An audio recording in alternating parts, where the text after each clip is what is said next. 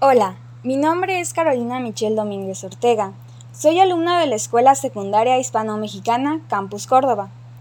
Estoy cursando actualmente tercer grado en el Grupo C y para el evento de Feria de Ciencias 2022 decidí presentar el proyecto Electrólisis, celda electrolítica, correspondiente a la materia de química. La electrólisis es un proceso de descomposición química no espontáneo, mediante el cual se separan los elementos de un compuesto. Con la utilización de corriente eléctrica, los iones positivos o cationes son atraídos por el cátodo o polo negativo, y los iones negativos o aniones son atraídos por el ánodo o polo positivo.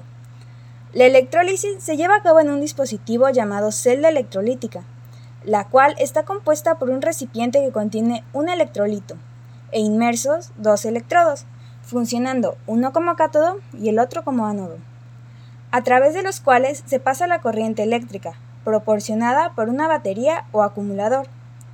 La corriente actúa como una bomba de electrones, impulsándolos hacia el cátodo, que se carga negativamente, y a la vez jala electrones del ánodo, el cual se queda con carga positiva. Humphrey Davy en el año 1808 descubrió el potasio, el sodio, el bario, el calcio y el magnesio utilizando electrólisis. El litio fue descubierto en el año 1821 por William Thomas Brown, mediante la electrólisis del óxido de litio. Emile Lecoq de Boisboudran en el año 1875 descubrió el galio, en el año 1886, el flúor fue descubierto por Henry Moissan.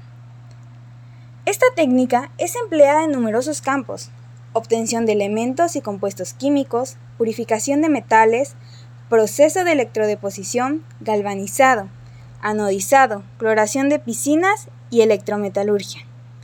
Gracias por escuchar.